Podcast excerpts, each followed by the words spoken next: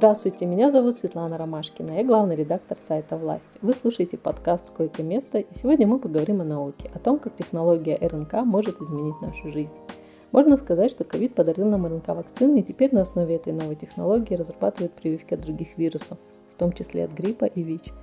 Сегодня с вирусологом Асель Мусабековой мы поговорим о новых разработках и надеждах, которые связаны с РНК-вакцинами. Асель, давайте сначала расскажем нашим слушателям о том, что такое РНК-вакцины и чем они отличаются от привычных нам инактивированных и векторных вакцин. Поговорим о том сначала, наверное, зачем вам, нам, в принципе, нужны разные виды вакцин.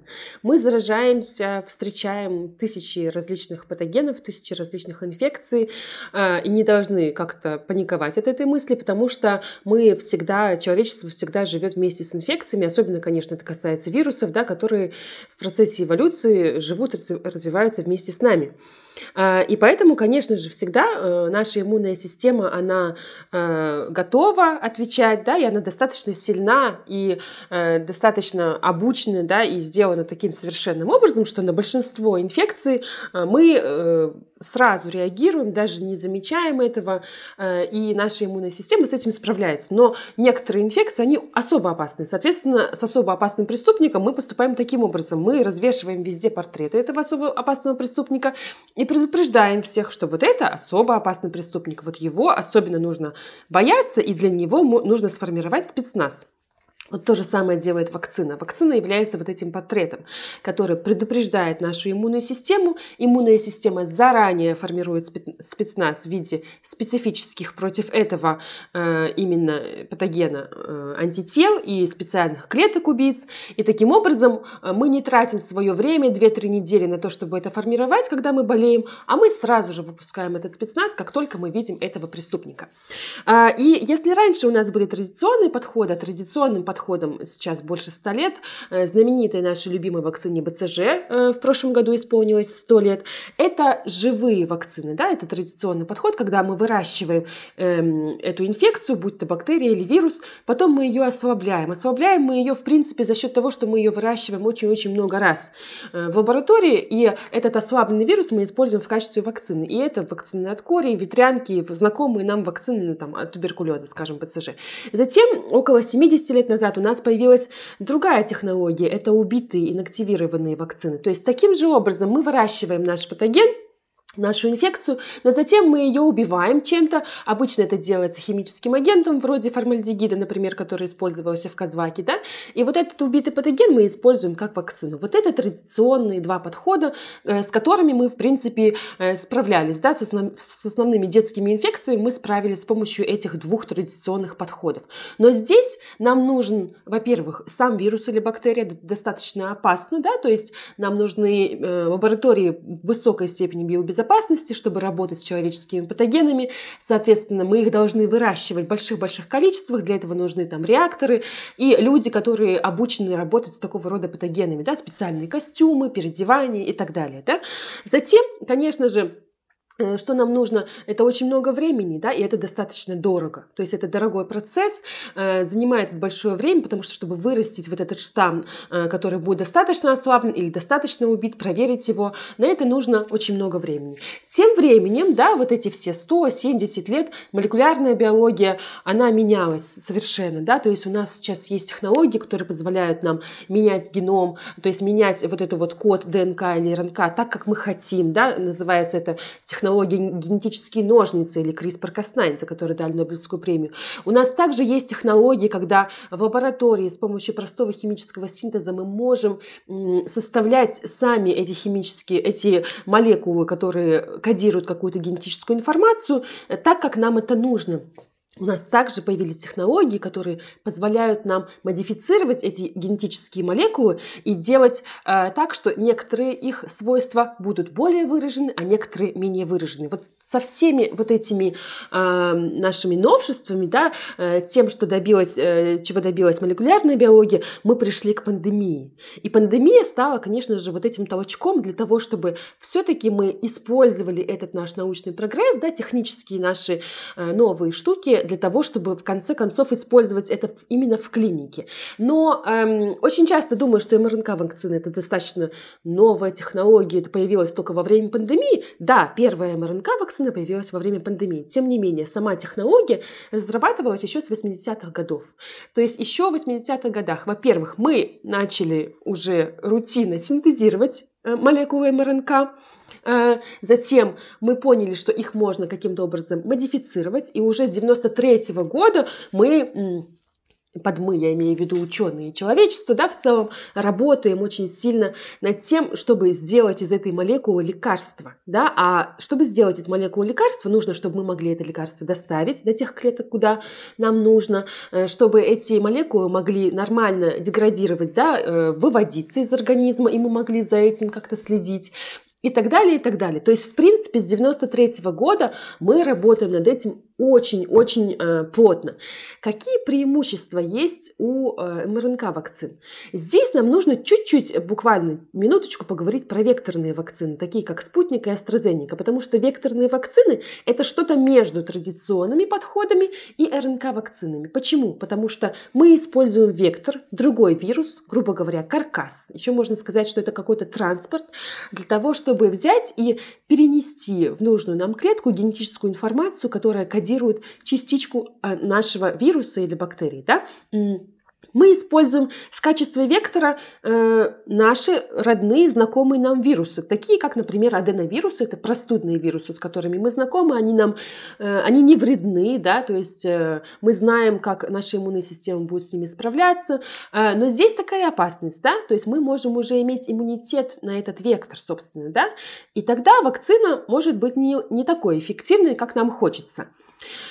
И вот РНК-вакцины – это еще, это третий шаг, да, это третий шаг в этой эволюции вакцинологии, потому что здесь мы избавляемся от всего лишнего. Мы избавляемся а, даже от этого вектора, потому что для векторных вакцин нам тоже нужны лаборатории, которые будут выращивать вектор, нам тоже нужны клетки, где нужно а, этот аденовирус менять, его выращивать в больших количествах и так далее. Для МРНК-вакцин здесь уже совершенно другой процесс, это очень чистый, очень понятный, логичный и быстрый химический синтез э, в лаборатории определенных молекул, которым э, мы задаем программу. То есть мы хотим, чтобы у нас была МРНК, которая кодирует белок шип коронавируса, именно эту его часть, потому что на эту часть образуются супер хорошие антитела, например, да, мы этот кусочек именно вставляем и нам нужно эту молекулу упаковать, потому что МРНК-молекула, она очень-очень хрупкая. Как вы знаете, да, МРНК-вакцины, они, э, для них нужно покупать морозильники на минус 80, на минус 70. Э, почему? Потому что это очень хрупкие молекулы, и мы не можем просто взять, э, положить раствор с МРНК-молекулами, да, и вколоть шприцем. Нет, нам нужно эти МРНК упаковать в упаковку из липидных наночастиц для того, чтобы они могли дойти до той клетки, где нам нужно, чтобы они могли зайти в клетку и там уже превращаться в тот белок, который нам нужен, выставлять его на поверхность клетки и вырабатывать на это все иммунитет. Э, так вот, это было сделано тоже, да, вот во время пандемии мы достигли хороших успехов, но это было достаточно давно уже сделано, вот эти э, главные открытия для того, чтобы упаковать эту РНК. И по сути это мыльный пузырь. То есть липидная наночастица это такой маленький мыльный пузырь, который позволяет вот этой молекуле РНК безопасно дойти до клеточки, зайти в нее и, и так дальше. Вот. Э, получается, какие у нас есть преимущества? Э, у нас уменьшается стоимость у нас уменьшается время производства, у нас повышается безопасность производства, потому что мы не используем ни бактериальные э, клетки, ни клетки человека, чтобы выращивать. Нам не нужно строить огромные лаборатории биобезопасности, огромные реакторы нам не нужны. Э, повышается чистота продукта, то есть мы знаем намного больше, что находится в составе РНК-вакцин, чем, чем до того, как мы использовали, когда мы использовали традиционные Э, подходы, потому что традиционные подходы это очень много примесей, да, э, потенциально э, очистка традиционной вакцины это тоже такой довольно серьезный процесс, он оценивается, как бы на него влияет качество производства и так далее. Здесь же у нас мы контролируем больше, да, то есть очень много контроля в руках человека. И, конечно же, точность точность того, что именно мы хотим, чтобы клетка э, производила. И мы можем менять э, вот этот код, да, то есть эти буквы, мы можем сделать какую-то платформу.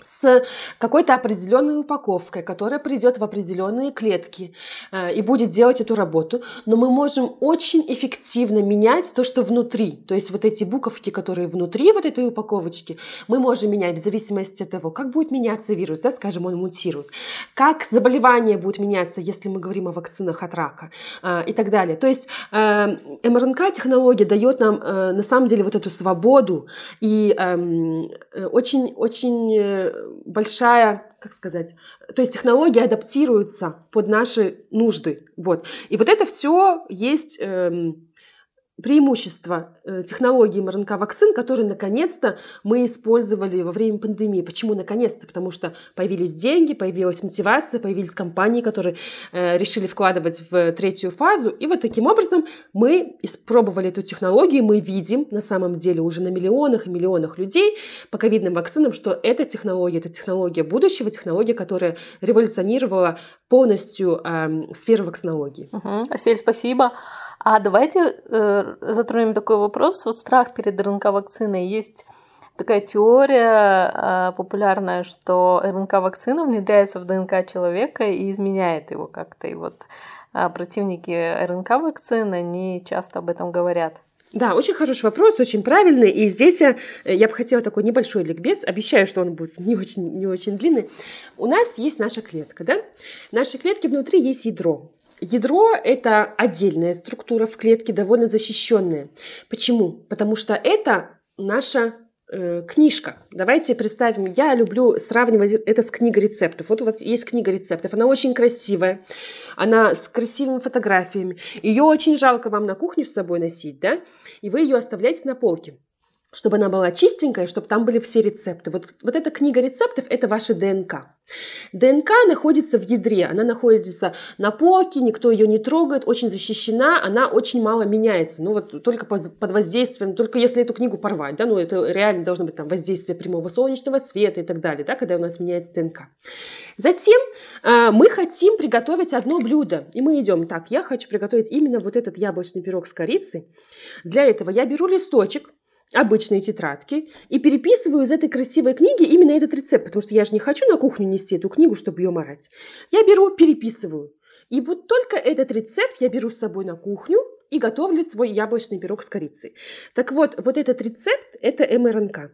Получается, что ДНК – это весь набор генов, абсолютно весь. Это все-все-все гены. МРНК это переписанная версия одного гена. То есть, когда нам нужен один конкретный белок, вот именно сейчас нам наши клетки дали задание, нам нужен вот этот белок. У нас образуется именно вот эта МРНК, она у нас в ядре образуется, потом она выходит из ядра, э, в саму клетку, да, и там уже в нашей клетке, вот в этой свободной более-менее жидкости, эта МРНК превращается в конкретный белок. То есть наш рецепт переписанный из книжки на листочек МРНК, вот он листочек, да, превращается в яблочный пирог. А яблочный пирог – это конечный продукт, это белок. Соответственно, теперь возьмем, давайте, технологию МРНК-вакцин. МРНК-вакцина попадает в клетку, но она не идет внутрь ядра, то есть она, не, она остается вот в этой жидкости в цитоплазме, там, где она сразу превращается в белок. То есть мы опускаем вот этот первый шаг с ДНК – с нашей библиотекой, с нашей книжкой, мы его опускаем. То есть мы сразу же пришли в то место, где будет образовываться белок. Вот, например, МРНК-вакцина Pfizer. Зашла она в клетку, МРНК выпустилась в эту жидкость, она сразу же использует э, всю посуду, поварешки, вилки и так далее для того, чтобы сварить этот пирог, для того, чтобы сделать, произвести белок шип э, коронавируса, да, который нам нужен, наш конечный продукт. То есть эта МРНК не заходит она в ядро, она не может, в принципе, физически зайти в ядро. То есть МРНК, она клеточная наша, собственно, она выходит только из ядра. Нету такого механизма, что МРНК-вакцина вообще зайдет в ядро. То есть она физически с нашей ДНК не соприкасается вообще. Потом для того, чтобы ей э, интегрироваться, да, есть, например, некоторые вирусы, РНК-вирусы, э, которые интегрируются в ДНК. Очень хороший пример – это вирус иммунодефицита человека, ВИЧ. Э, у ВИЧ РНК, который заходит в нашу клетку, превращается потом в ДНК, с помощью определенной реакции. И с помощью еще одного белка, который называется интеграза, она интегрируется в нашу ДНК. То есть для этого ей нужно очень-очень много ресурсов.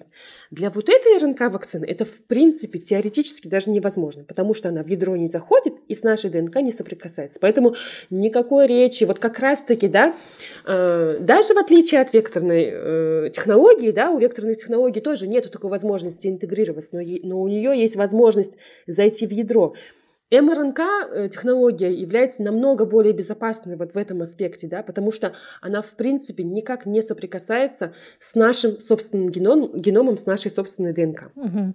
Да, понятно, что а, как это работает и что это достаточно безопасно, но теперь такой вопрос. А, вот э, много новостей было о том, что уже разные РНК-вакцины разрабатываются от гриппа, там, ВИЧ и так далее. Можно ли сказать, что в будущем э, будущее за тем, что все вакцины будут сделаны уже на основе РНК-вакцины, там, от кори, от краснухи, от паротита, к, там, КДС, от туберкулеза и так далее.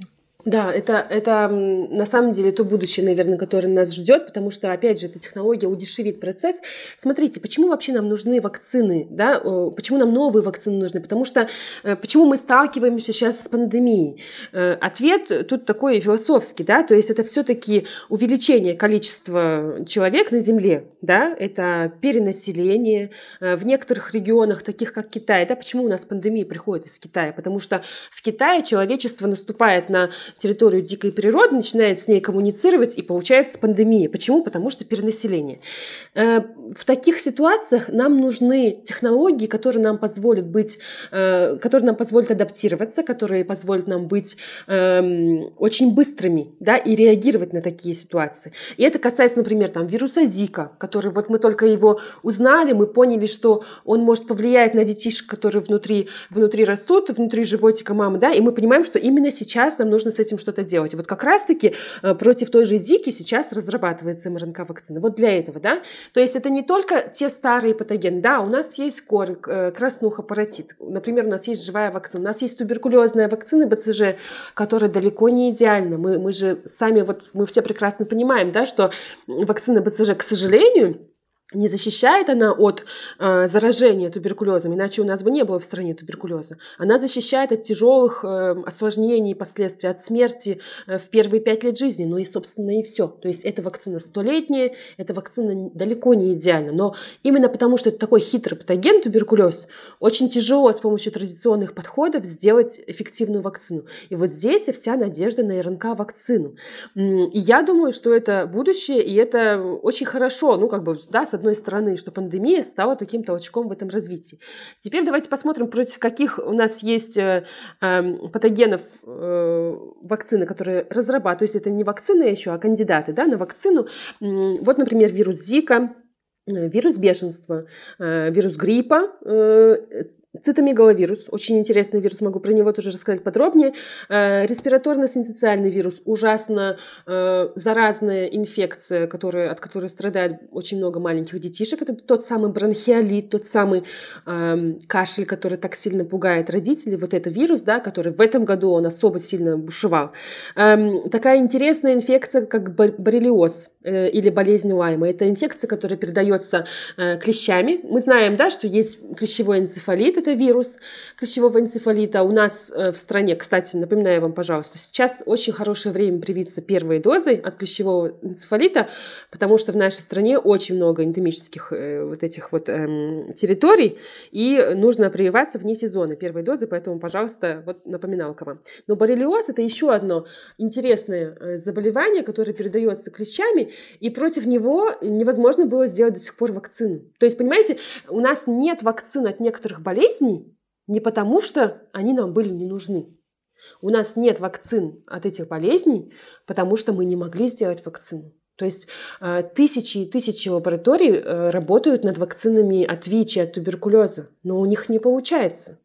Да, и, э, конечно, особенно такие там инфекции, как ВИЧ. И мы знаем, что вот в прошлый четверг компания Модерна объявила уже, что вот они ввели уже первую дозу МРНК-вакцины от ВИЧ э, добровольцам первой фазы. И это, это прекрасная новость, Э, которая, э, о которой нужно говорить, да, э, которая появилась, ну, отчасти благодаря тому, что произошла пандемия. Наверное, мы с вами, наверное, подробно об этом поговорим, да, Светлана?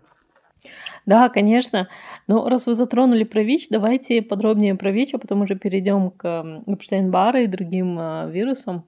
А вот вакцину от ВИЧ практически уже 40 лет пытаются разработать. И постоянно такие заголовки яркие встречаются о том, что а, ученые изобрели вакцину от ВИЧ, но все это в итоге а, тонуло да, в испытаниях. И у меня в связи с этим к вам такой вопрос. В чем была проблема, вот чтобы объяснить на пальцах да, нам, а, в том, чтобы сделать вакцину от ВИЧ? Почему не получалось все это время? И э, какие первые, может быть, уже есть данные по эффективности, по тому, как работает вакцина от ВИЧ – а, именно на РНК основе? А, смотрите, да, то есть вирус ВИЧ – это очень хитрый вирус по нескольким причинам. Во-первых, это, как мы уже сказали, да, вирус, который может интегрироваться в ДНК. А, то есть это РНК-вирус, РНК заходит, превращается в ДНК, ДНК заходит в ядро, с помощью интеграции интегрируется в нашу собственную ДНК. Это вот эта группа ретровирусов, да, так называемых, которые берут и становятся частью нас, то есть они становятся частью нашего генома.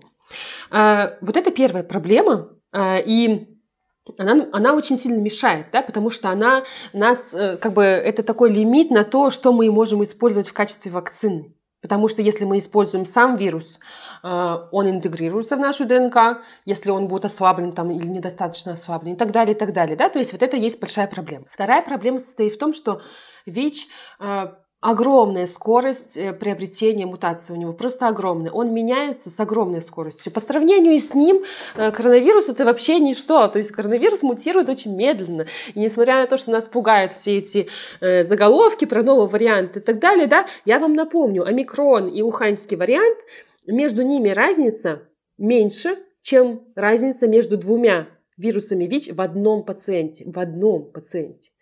То есть, будучи в одном пациенте, вирус ВИЧ э, мутирует с такой скоростью, что мы просто не успеваем его поймать, да, и эм, Проблема в том, что вот на поверхности его есть такие гликопротеины, такие белки, да, тоже. Э, оболочка вируса сделана из вот этих белков, и они очень сильно как раз-таки мутируют и меняются, и что мы просто-напросто не успеваем понять, что же наша мишень что же мы можем использовать э, э, как, ну, в качестве мишени, да, в качестве вакцин. Затем есть еще такая проблема. Существует генетическое разнообразие этих вирусов э, в зависимости от того, где они. То есть в Африке ВИЧ, да, скажем, условно, и в США ВИЧ э, будет э, как бы это отдельная ветка эволюции. Даже если сейчас вот мы, например, возьмем... Э, сейчас у нас такие заголовки, да, что вакцины не справляются с омикроном. Опять же, да, если мы сравним с коронавирусом, это вообще ничто по сравнению с тем, насколько разный э, бывает вирус ВИЧ в разных частях света. А, затем есть такая еще проблема, так как вирус интегрируется, так как вирус имеет такую способность, да, что, возможно, антительные ответы, антитела, они э, не будут срабатывать так хорошо, как против других патогенов. Тут есть другая часть нашего иммунитета, это наш любимый Т-клеточный иммунитет.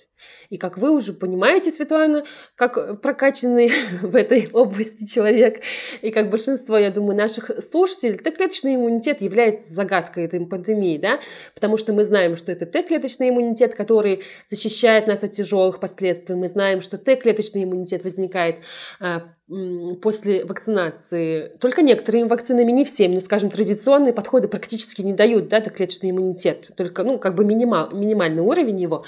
И вот здесь вот мы понимаем, что против ВИЧ важно именно Т-клеточный иммунитет. То есть нам нужны вакцины, которые дадут нам э, Т-клеточный иммунитет и именно специфические, специфические клетки.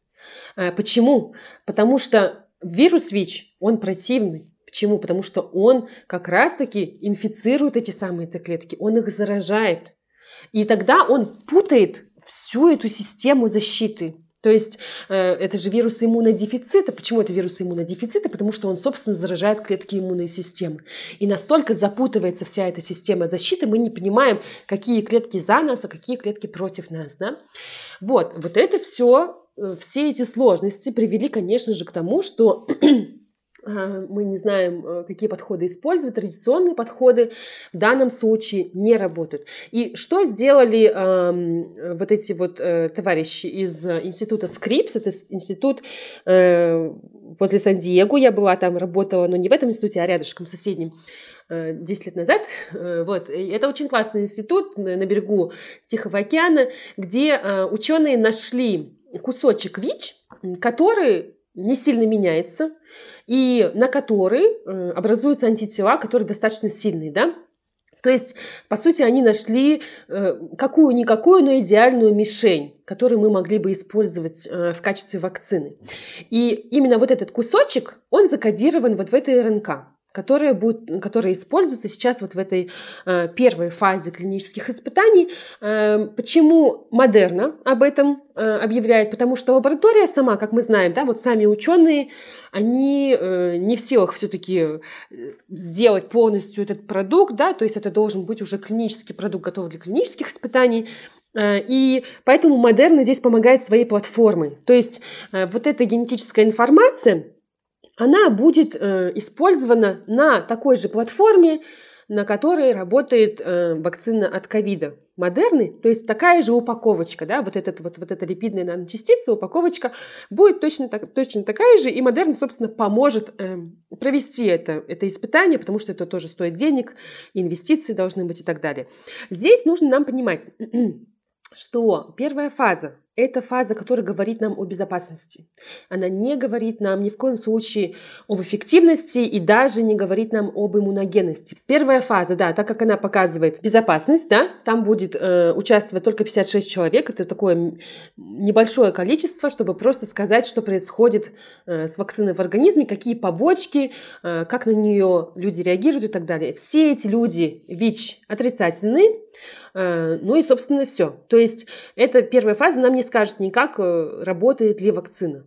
И это тоже нам нужно понимать. Опять же, да, здесь мы вспоминаем историю с Казваком, где третья фаза до сих пор э, не опубликована. К сожалению, везде мы видим баннеры про 96% эффективности. Да?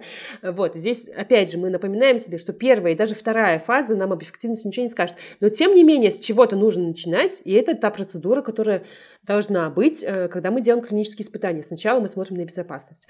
Посмотрим, ждем очень сильно результатов, конечно, эм, этого, эм, этой фазы, чтобы э, как бы это было примером для, для всех остальных э, вакцин кандидатов и чтобы мы продвигались как бы в этом вопросе. Да, я думаю, многие люди надеются на хорошие новости по ВИЧ.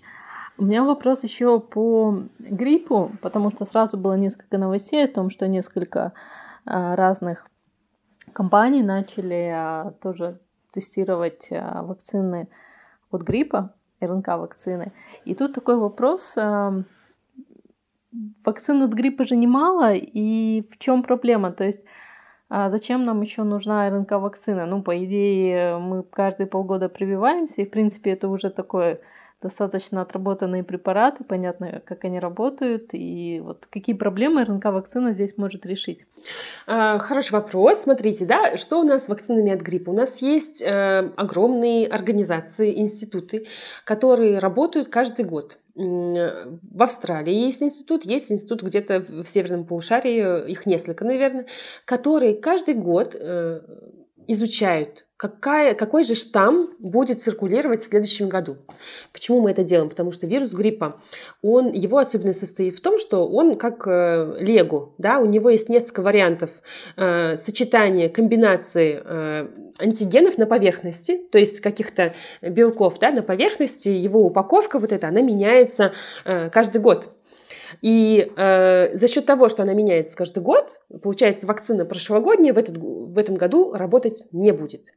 Э, и для этого огромные ресурсы вообще используются да, для того, чтобы просчитать, какая же, какой же штамм будет в следующем году. Сейчас уже есть э, тривалентные, тетравалентные, четырехвалентные вакцины от гриппа. Почему? Потому что чем больше у нас э, штаммов включено в состав вакцины, тем больше вероятность, что мы попадем в тот штамм, который будет циркулировать. Но попадаем мы не всегда. То есть вакцины от гриппа, их эффективность варьируется от 30 до 70 процентов.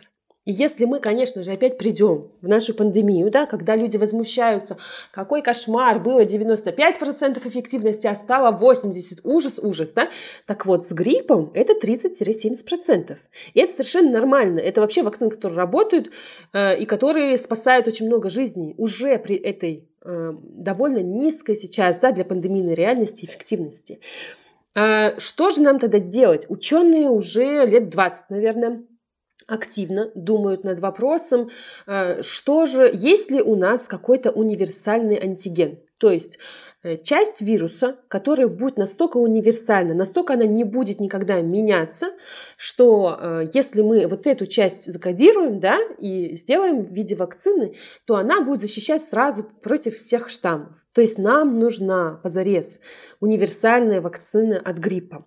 И, конечно же, МРНК-технологии здесь тоже очень-очень привлекательны, потому что МРНК-технологии позволяют нам очень специфически да, выбирать э, частичку генома э, частичку вот, этой генетической информации, да, и очень-очень специфичную часть вируса синтезировать в такой форме, которой мы хотим. Потому что в чем плюс МРНК-технологии? Мы можем ее сделать такую, что она э, приведет к производству белка именно в определенной форме. И форме я имею в виду вот 3D. Это называется конформация белка. Она бывает разная. Да? И бывает такая конформация, на которую антитела реагируют да, и могут его остановить, взаимодействовать. А бывает такая, на которую ничего не будет реагировать. И, в общем, вот это мы можем все продумать с МРНК-технологией. И мы можем выбрать кусочек вируса гриппа, который при определенной конформации будет э, как бы выставлен наружу, и он будет постоянный, он будет общий для всех штаммов, он будет универсальный. Так вот это вот, это как бы священный грааль, да, вакцины от гриппа, всех разработок, вот это вот универсальная, универсальная штука.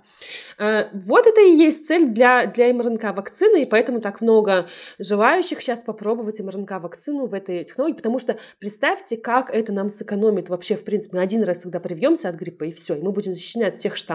И не нужно будет тогда тысячам людей работать э, для того, чтобы понимать, что же у нас будет в следующем году. Э, почему в Австралии и в Северном полушарии? Потому что в Австралии летом по-нашему сезон, да, у них зима.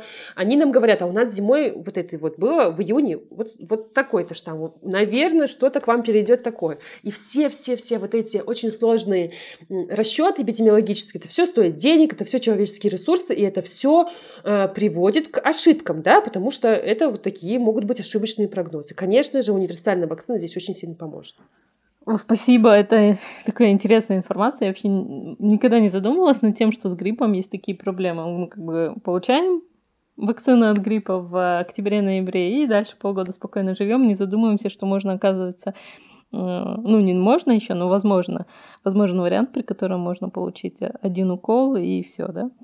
У меня такой вопрос по вирусу Эпштейн-Бара который вызывает мононуклеоз и который сейчас подозревают во всяких неприятных вещах.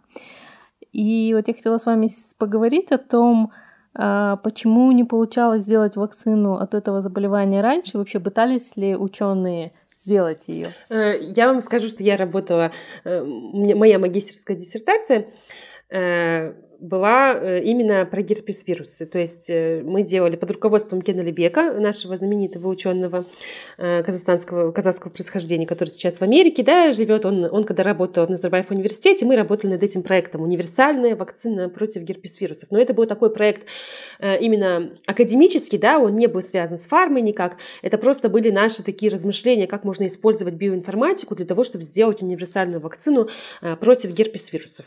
Почему герпес-вирусы? Мы знаем, Эпштейн-Бар вирус является частью этого семейства герпес-вирусов.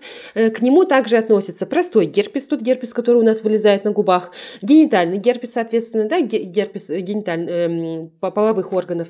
Затем такой очень противный вирус, как цитомегаловирус. Его боятся очень часто родители. Чаще всего они боятся его без причины, но также можно как бы его бояться и, и по причинам, да, то есть лечить его, э, когда он просто, лечить анализы бесполезно, да, когда мы видим там Эпштейн-Бар вирус и цитомегаловирус, просто в анализах нас ничего не беспокоит, и без повода э, врач нас на анализы отправляет, когда мы видим не активную инфекцию, а просто наличие антител. Лечить антитела, конечно же, не нужно, да, здесь опять же я сразу же об этом скажу, потому что очень любят э, врачи э, недоказательные отправлять на лечение антител. Вот. Но тем не менее, это вирусы, которые довольно опасны. Опять же, к этому семейству относится ветрянка. Ветрянка тоже такой ужасный противный вирус, потому что э, против ветрянки есть хорошая вакцина, э, которая работает и которая э, совсем не, не прихоть. Да? Это, эта вакцина не должна быть какой-то роскошью. Эта вакцина должна быть нормальной вакциной в календаре вообще-то, да, в любой цивилизованной стране. Почему? Потому что ветрянка – это такая болезнь, которая не, не так безобидна, как мы думаем. Да? То есть мы организовываем ветряночные вечеринки, да, а потом э, вирус засыпает в нашем организме, и в самый неподходящий момент, когда у нас происходит сильный стресс, или когда у нас очень сильная была нагрузка на иммунитет, несколько разных инфекций, он вылезает, вылезает он, как правило, в пожилом возрасте в совершенно ужасном проявлении опоясывающего лишая, который э, болючий, кошмарный, да, то есть психологически очень тяжелая эта инфекция, она очень тяжело переносится. Вот это все герпес вируса, вот это все вот это семейство, представьте, да. Цитомегаловирус, вирус, который может повредить э, мозг ребенка в утробе, очень сильно влияет, э, может повлиять на развитие. Да? Э, внутриутробный цитомегаловирус, если была активная инфекция, то это ребенок, который рождается, мы видим уже невооруженным взглядом, да, что произошло с ребенком, что у него есть отклонение. Вирус Эпштейн-Барра было показано, что является сейчас даже причиной рассеянного склероза в том числе, да, как мы, мы полагаем, да, что это аутоиммунное заболевание, мы не очень понимаем, как оно происходит, да, вообще механизм аутоиммунных заболеваний очень тяжело, да. Э, сейчас, сейчас только мы вот приоткрываем вот эту завесу тайны, и одной из, э, из достижений наших, из открытий недавних, что одной из причин э, рассеянного склероза может стать вирус Эпштейн-Барра. Что же общего, в чем же проблема со всем этим семейством герпес-вирусов? Дело в том, что это вирусы ДНК-вирусы, э, одни из самых больших вирусов, если мы посмотрим на их размер и на, эм, на размер их генома, то есть огромное количество генетической информации. Герпес-вирус – это группа, которая эволюционировала вместе с человеком очень тесно. Почему? Потому что в нашем геноме, в нашей ДНК есть частички герпес-вирусов, и в геноме герпес-вирусов есть наши собственные гены. Э, именно это все приводит к тому, что это вирусы, которые очень успешно могут прятаться от нашей иммунной системы. То есть они, есть активная инфекция, когда э, происходит какое-то активное проявление, есть лихорадка, есть обычное воспаление, да, которое происходит при разных вирусах, то есть есть симптомы. Затем Вроде бы мы вылечили, там мы могли помазать ацикловиром. Вот у нас вылезает герпес на губе, да, мы его помазали мазью ацикловиром, э, но он же потом в следующий раз опять вылезет. Правильно? То есть мы от вируса не избавились никуда, потому что этот вирус, он прячется, потом всякие разные определенные клетки, в зависимости от того, где ему нравится. Э, вот Эпштейн-Бар вирус, например, он любит э, клетки иммунной системы, скажем. Э, да, цитомегаловирус очень любит клетки мозга, он даже может вызывать к сожалению, есть некоторая связь с раком мозга у этого вируса, да, то есть они спокойно сидят, и их иммунная система вообще не видит. А в чем еще проблема? В том, что этот, эти вирусы, э, в частности цитомегаловирус и Эпштейн-Бар вирус, они приводят э, также э, их заслуга, да, отчасти, это такое понятие, как иммунное старение. Потому что, когда мы стареем, наша иммунная система тоже стареет. Как она стареет? Да? То есть у нас энное количество клеток они наивны. Наивны, то есть они никогда не видели никакого патогена, и они сидят готовые, чтобы из наивных стать, обу... как бы превратиться в обученных. Да? И когда мы стареем, у нас получается меньше остается наивных клеток иммунной системы и больше обученных клеток иммунной системы. Э, то есть мы добавляем себе иммунную память, но тем не менее мы, у нас страдает наша реактивность, да? так как меньше наивных клеток, соответственно, мы э, хуже реагируем. Ну, например, поэтому грипп является, старческий возраст является фактором риска при гриппе, да? потому что у нас меньше наивных клеток, мы просто достаточно медленно реагируем да, на это все. Так вот, цитомегаловирус, например, он мало того, что он спокойно спит, и иммунная система его не видит, так он еще берет, и вот эти все наивные иммунные клетки, он их забивает э, своими антигенами. То есть он берет вот эти вот кусочки цитомегаловирусов, когда мы, э, если мы, вот, например, возьмем все там клетки определенного типа и начинаем смотреть, на какие антигены они реагируют. Вот эта клеточка запомнила корь, а вот эта клеточка запомнила там грипп такой-то, а потом там мы берем и типа 70% вот этих клеточек у нас запомнились это мегаловирус. То есть он берет и забивает иммунную память своими антигенами. Именно, ну, как бы, ну, такое ощущение, что он делает это специально, потому что э, это приводит вот к этому, э, знаете, есть еще такой термин иммунная инфляция, инфляция иммунной памяти. То есть иммунная память становится, э, ну вот инфляция, да, то есть э, снижается стоимость э, этой э, валюты, да, нашей иммунной. И вот таким образом приводит к иммунному старению. Это все да, все эти сложности с тем, что вирус прячется, что он так активно прячется от иммунной системы, соответственно, мы не можем использовать традиционные подходы вакцинологии, потому что эти же традиционные подходы точно так же спрячутся от иммунной системы. Мы приходим к тому, что, конечно же, в данном случае РНК-технология а, может э, нам дать какую-то надежду, что мы можем справиться с этими, э, с этими вирусами. И здесь очень важно, что есть вирусы, э, извините, есть вакцины, которые защищают от первичного заражения, то есть когда мы в первый раз встречаемся с инфекцией. Есть также вакцины, которые защищают нас от реинфекции, от того, когда э, инфекция просыпается. И здесь у нас есть хороший пример. То есть у нас есть одна вакцина, у нас есть от ветрянки, а совершенно другая вакцина, да, другой производитель и так далее, есть от э, опоясывающего лишая, от того, чтобы эта ветрянка проснулась и стала такой ужасной. И здесь то же самое, да, то есть, когда мы говорим о подходах использования МРНК-вакцин против герпес-вирусов, таких как ЦМВ и Эпштейн-Бар вирус, мы говорим о двух вариантах. Это защита от заражения и также защита от реактивации. Реактивация потенциально может стать очень большой проблемой для людей, которые, у которых есть какая-то иммуносупрессия. Например, скажем, очень часто цитомегаловирус и Эпштейн-Бар-вирус, они становятся опасными для, для людей, которые, скажем, после трансплантации да, которые принимают иммуносупрессивные препараты. Если в такой ситуации там проснется ЦМВ, вот он может там навредить достаточно прилично. Вот в таких ситуациях, например, да, нам бы не помешала РНК-вакцина, э, которая будет помогать нам против реактивации. Когда мы готовимся к трансплантации, мы можем использовать эту вакцину для того, чтобы предотвратить вот эту активацию.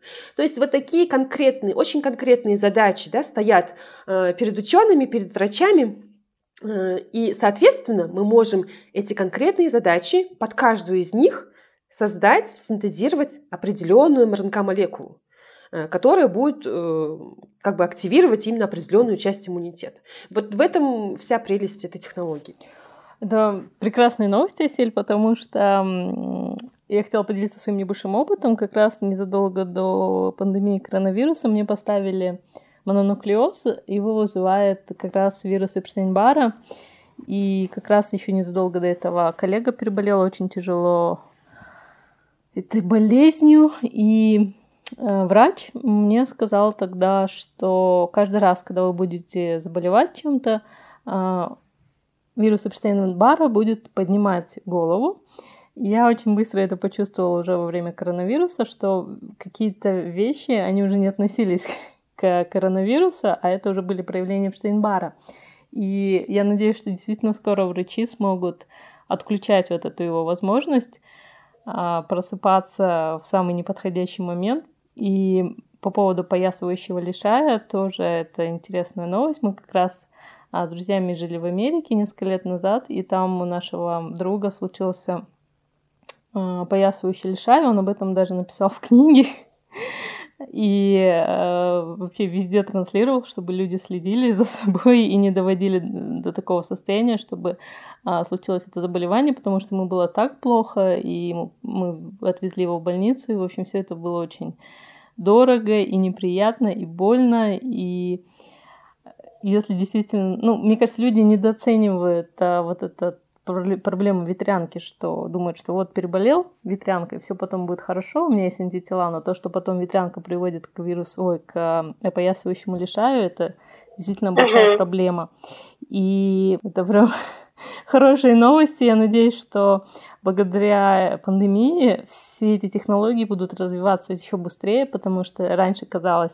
Ну вот я читала разные материалы, газеты 80-х э, годов, И когда писали о вакцине от ВИЧ, они говорили, ну вот мы сейчас через два года изобретем вакцину, а потом у нас уйдет пять лет на тестирование, а потом еще пять лет еще на что-то, а потом мы, наконец, через 10-15 лет выведем ее на рынок. И это приятно, что РНК-вакцины начинают быстрее все-таки выводиться на рынок. И вообще, в принципе, пандемия дала нам вот эту надежду, что мы быстрее справимся с какими-то недугами. К сожалению, у нас две крайности. Первая крайность, как вы говорите, что мы не осознаем опасности, да, а, опасность в плане э, вот этих вот каких-то последствий, да, когда он просыпается и так далее. Э, другая крайность – это что мы лечим то, чего нет. То есть, к сожалению, Сейчас бывает, что Эпштейн-Бар и, и ЦМВ а, вообще обвиняют во всех вообще абсолютных грехах, да, то есть находят антитела и начинают обвинять их во всех грехах. Тоже не нужно, да. Э, в данном случае я вам советую э, блог в Инстаграме, который называется Инфодок.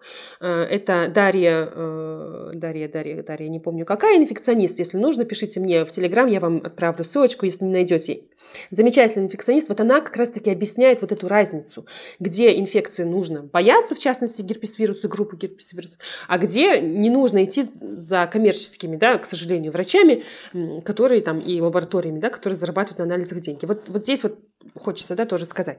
Другое, знаете, э, тема, возможно, вы тоже хотели меня еще спросить, или, может быть, э, забыли, это про э, вакцины от рака. Да, давайте сначала вот поймем, почему вообще есть такое понятие, как вакцина от рака. То есть э, очень многие люди не знают о том, что наша иммунная система, она защищает нас не только от вирусов, бактерий, паразитов, грибов и так далее, она также защищает нас от наших собственных э, клеток, которые могут превращаться в раковые клетки. В нашем организме каждую секунду э, возникают э, раковые клетки. Они просто, это происходит постоянно. Это происходит из-за того, что наша ДНК, вообще наши клетки, они э, могут быть повреждены да, каким-то образом, э, какое-то повреждение, какие-то мутации, какие-то факторы извне, они при, приводят к тому, что начинает формироваться раковые клетки. Что такое раковые клетки? Это клетки, которые начинают бесконтрольно делиться. У них нет этого окончательного числа, когда они останавливают свое размножение, свое деление.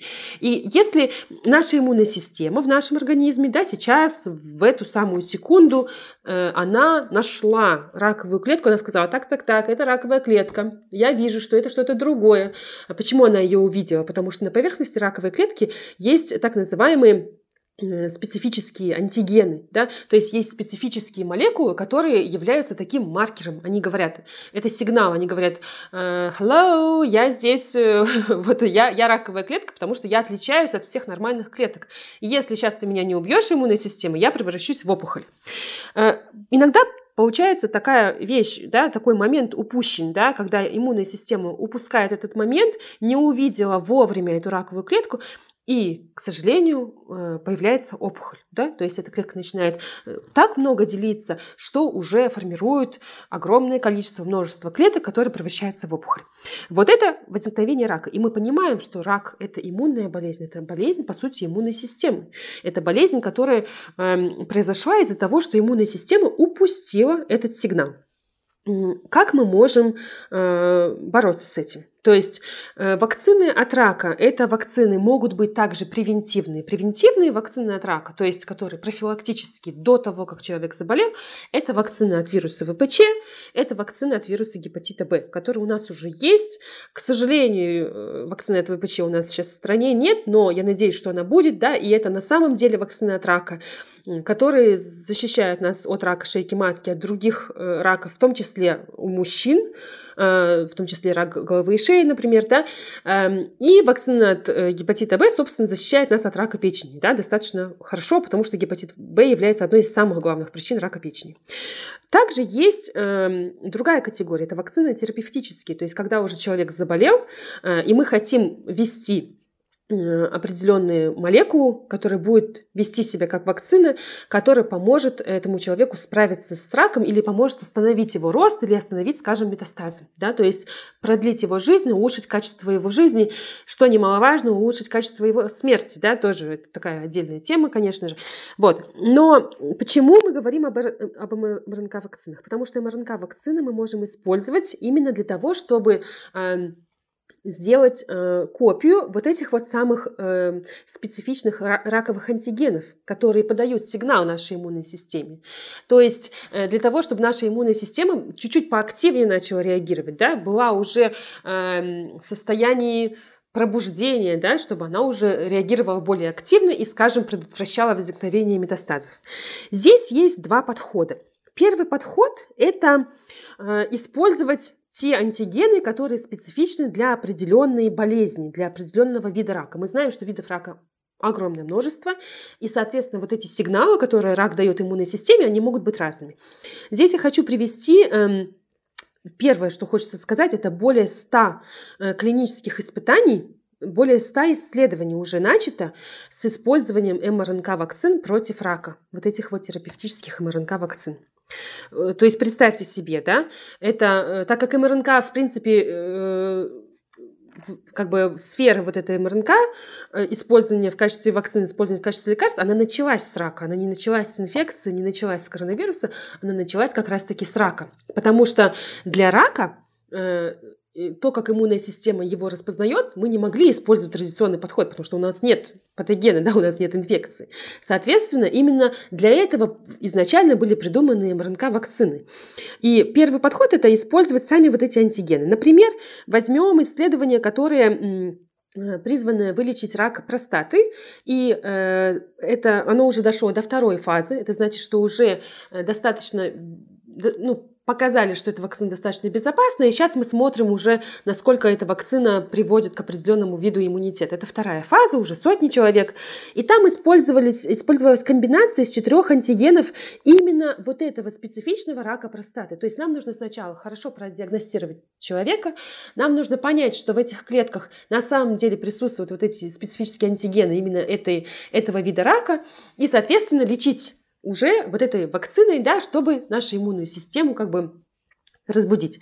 Вот это первый подход. И он дошел до второй фазы, что прекрасно. Да? Будем ждать, когда что-то дойдет до третьей фазы. Третьей фазы пока нету в, в испытаниях э, на раковых больных, потому что достаточно тяжело, да, есть определенные этические нормы здесь, что мы можем использовать в качестве лечения, что нет, когда мы можем использовать. Это так называемое Сейчас я вам скажу, как, Светлана, слово, подскажите. Эм, mercy, therapy of mercy или, э, в общем, терапия для терминальных больных, да, э, есть исследования и испытания, которые используются только на терминальных больных, когда уже э, им э, определенные традиционные технологии не помогают, и тогда мы можем использовать вот эти вот новые генетические какие-то технологии. Поэтому, конечно же, это все происходит достаточно медленно, да, то есть изучение вакцины от рака происходит достаточно медленно, собственно, из-за этических норм, потому что, конечно же, когда у нас есть определенный человек, который умирает от рака, нам лучше его лечить тем, что мы знаем уже, что нам знакомо.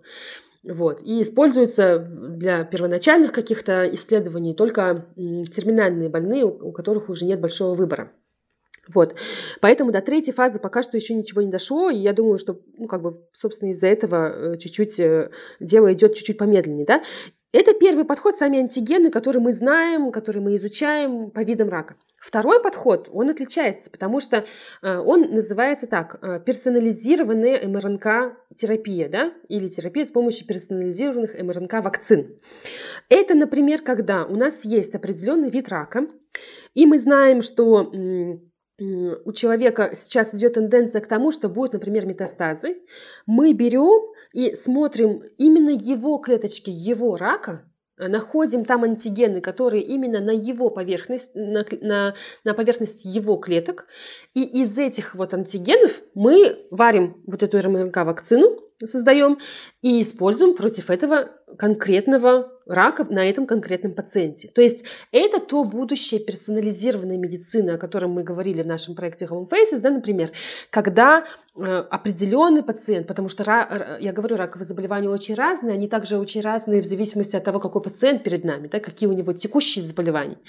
И вот это реально тоже очень классно, да, и здесь э, была, э, было такое исследование тоже, Насколько я помню, это была э, первая и вторая фаза, слэш. Э, там была меланома, которая имеет тенденцию к метастазированию, то есть скоро будет метастазы. И там взяли 10 пациентов, и у каждого из них отобрали их собственные раковые клетки, и по, по ним сделали вот этот состав МРНК-вакцин. Что вообще очень круто, да? То есть, и это говорит, опять же, не только о лечении раковых заболеваний как таковых, это, в принципе, будущее персонализированной медицины, когда мы можем очень быстро э, произвести очень э, технологичные лекарства, но для конкретного пациента. И вот это для меня это вообще взрыв мозга, да, потому что мы никогда не относились... Э, к фарме и к лечению таких заболеваний вот таким образом, да, чтобы настолько мы могли его адаптировать к определенному пациенту. И здесь хочется сказать также не только о раковых заболеваниях, а о таких заболеваниях, как э, аутоиммунные заболевания, и аллергии, потому что что мы можем также сделать с РНК-вакцинами, мы можем взять конкретную аллергию конкретного человека или конкретный аллерген, ну, например, пыльца, да, и понять, какая там э, часть вот этого аллергена, этой молекулы, да, пыльцы, которые вызывают аллергию, что мы можем использовать в качестве вакцины, чтобы это было достаточно безопасно и чтобы э, нашу иммунную систему каким-то образом повернуть, да, ее реакцию. Это может быть использовано тоже в, вот в таком виде. То же самое касается диабета первого типа, кстати, да, который является тоже э, своего рода аутоиммунным заболеванием. Да. Э, вот это все, это то, что может нам позволить эта технология. Это на самом деле замечательно. На селе это все звучит э, очень фантастически. Это как будто мы просто на машине времени сейчас катались в будущее. Я себе представила э, мир будущего уже без кучи вообще болезней. Я надеюсь, что эти технологии будут доступны а, большинству, ну, людям, потому что пока что, когда мы говорим о о вирусе папилломы человека в Казахстане все еще не прививают. То же самое с э, ветрянкой, да, казалось бы. В большинстве стран мира уже прививают, а у нас все еще нет. Вот. И, конечно, это потрясающий разговор о том, как много можно достичь благодаря лишь одной технологии. Я предлагаю вот на этой позитивной ноте завершить наш разговор. Ну, если вы не хотите еще что-то добавить. Я думаю, что мы очень хорошо обсудили. И опять же, если есть вопросы, я всегда открыта. Присылайте, мне кажется, даже мы можем, наверное, наших слушателей просить какие-то э, стол заказов, да, такой, о чем бы вы хотели бы послушать э, в связи с пандемией, с вирусами, э, с вакцинами и со всеми этими новыми технологиями, что именно вам осталось для вас непонятным, да, делитесь с нами, потому что на самом деле глупых вопросов не бывает. Ваши неотвеченные вопросы, они будут причиной ваших сомнений потом. Поэтому задавайте вопросы, мы всегда будем рады ответить.